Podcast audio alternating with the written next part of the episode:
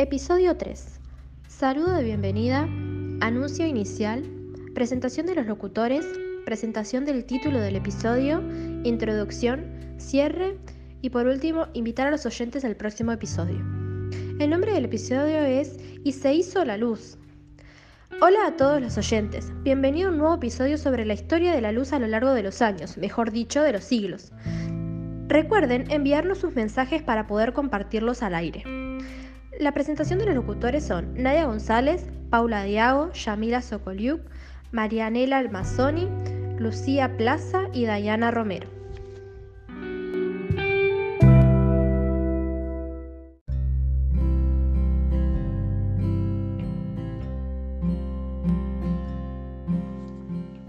Hoy, 10 de agosto, vamos a relatar la historia y se hizo la luz. En este programa nos vamos a introducir en el fantástico mundo de la luz. ¿Nos acompañan? Seguro que sí, les va a atrapar tanto como a nosotras. Juntos descubriremos el origen de la luz. Estén atentos.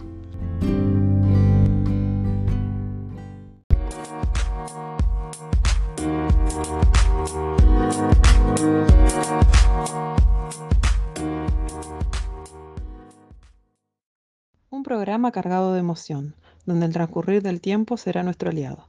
Los y las invitamos a viajar en el tiempo junto a nosotras. ¿Saben quién descubre la luz? Pueden mandar su mensajito a nuestro número de contacto.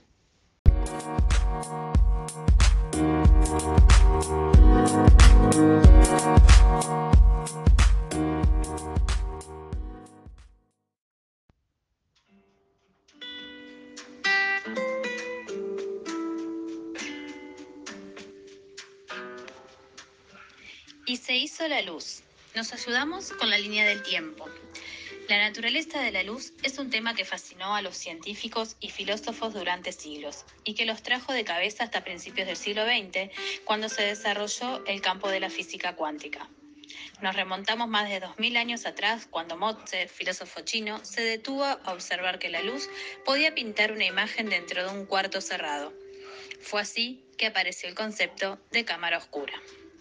Viajamos al siglo XI, la época de oro en el mundo islámico, donde encontramos al maestro de la luz, Al-Hassen, matemático, físico y filósofo, quien descubre que la luz se mueve en línea recta y crea imágenes cuando llega a nuestros ojos.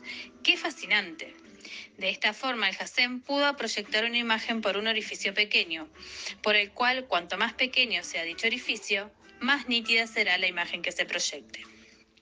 Llegamos así al siglo XIX, donde se creó el telescopio para recolectar luz. Se descubrió a su vez el cosmos y se diseñaron lentes. En 1800, evidencia de los mundos ocultos, Newton descubrió a sus 20 años cómo la luz solar y blanca estaba constituida por todos los colores que aparecen en un arco iris, y que luego en el prisma de un vidrio podía descomponer esta luz y mostrar dichos colores. Posteriormente, William Herschel descubrió la luz infrarroja, es decir, debajo, siendo invisible a nuestros ojos pero no a nuestra piel. Finalmente, Joseph von Fraunhofer describió la longitud de ondas en la luz ya que ésta determina el color que vemos, líneas oscuras verticales. Entonces comenzó a diseñar lentes, telescopios e instrumentos ópticos, estableciendo los conocimientos adquiridos, por ejemplo, la luz infrarroja, los rayos X, la radiación, luz de los rayos gamma y la luz de microondas. Obtenemos así diferentes tipos de luz.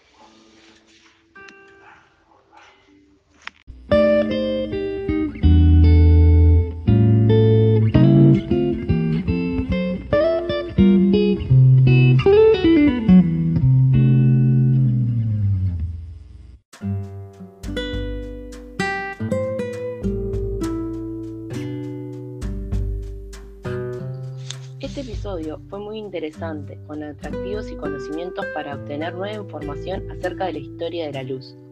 Esperemos que al igual que nosotros hayan disfrutado del mismo.